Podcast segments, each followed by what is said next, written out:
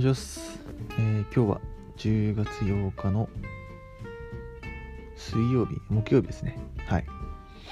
いや、本当に今日、朝起きた時に、めちゃめちゃ寒くて、もう起きらんないと思いました。昨日なんか、あの寒い朝起きる秘策とか、ラジオで言ったんですけど、ちょっと寒いって予定、予想してなかったんで、あのその秘策をね使えませんでした。なので今日からあの使っていこうかなというふうに思います。本当にでも寒いですね。あの半袖半ズボンで寝寝てたので今日からちょっと上だけは長袖を着ようかなって、え、思っています。はい。で今日はですね、えー、お水についてちょっと話していこうかなと思います。皆さんお水は飲んでますか？まあ飲んでますよね。誰しも1日に1回は、えー、お水飲むんじゃないでしょうか、えー、ですがその大体の人っていうのはね1日のそのお水の摂取量っていうのは足りてないらしいんですよ。皆さん1日にどれくらい飲んだ方がいいとかって知ってますか？水ですよ。ジュースじゃなくてお茶じゃなくてコーヒーでもなくて水ですね。水っていうのは1日に大体、まあ、一般の方だったら2リットルぐらい飲んだ方がいいというふうに言われてるんですよ。2リットルって結構ですよね。あの大きいペットボトル1本分なんですけどそれぐらいやっぱ人間っていうのは無意識のうちにその体の中の水を排出してるんですよ、まあ、もちろんトイレに行って排出もしますし、まあ、呼吸によっても少しずつ排出してます。あとは皮膚とかからもねあの自然に排出しちゃっているので大体の人が、えー、水不足というふうになっています、えー、筋トレとかそういう激しい運動をしている人なんかは1日に34リットルぐらい飲まなきゃいけないらしいですね。かなりですよね。はい。で水を飲むと何がいいかっていうとまあ結構ありますよね。デトックス効果とか言ってその体内の毒素が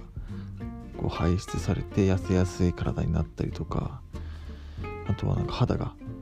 もちもちツルツルになったりとか。あとはあの栄養がですね、まあ、体に運ばれやすくなると。血液っていうのはやっぱり、まあ、水分なんで水分が多ければ多いほどこう円滑にね流れていくのでやっぱり栄養とかもこう体全体に行き渡りやすくなるらしいですね。はい。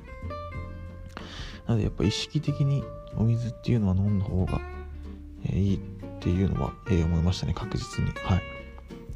でこれやっぱりそのジュースとかはあんま良くないんですよ。やっぱジュースとかだと砂糖もこう大量に含まれてますし。じゃあゼロカロリー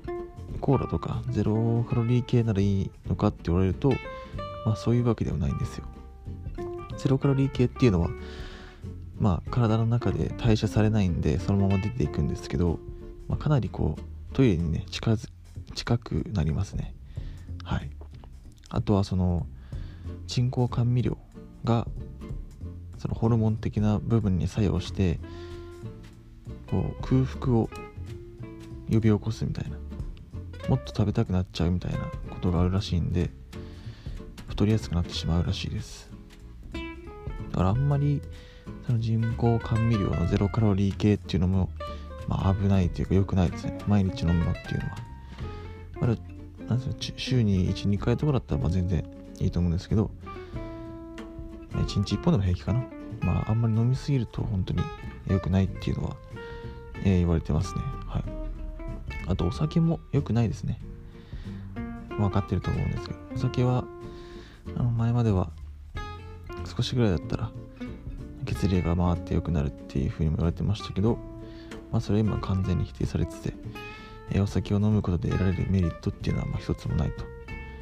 体にとってはねメリットないということになっています。精神的な部分では、えー、あるんじゃないかというふうには思いますがその体の面でのメリットはないというふうに、えー、言われてますね、まあ、とにかくその飲み物っていうのは全部水にした方が、えー、いいと思いますね。1日2リットル。まあ、ちょびちょび飲めば全然飲みきれる量なんじゃないかというふうにも、えー、思うのでね。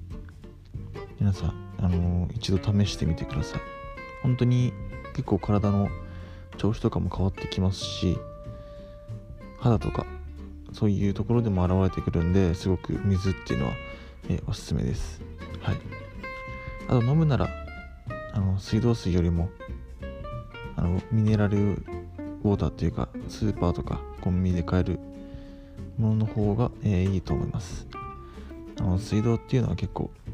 今は分かんないんですけどこれからはなんか民営化されちゃってそれでこう塩素とかそのろ過をするために必要な薬とかが混ぜられてるみたいなこともあるかもしれないんで、まあ、水道水はあまり飲まずできれば、えー、ミネラルウォーターを飲んでいただけると、えー、なおいいのではないかというふうに、え、考えます。はい。では今日はこの辺で、え終わろうと思います。ありがとうございました。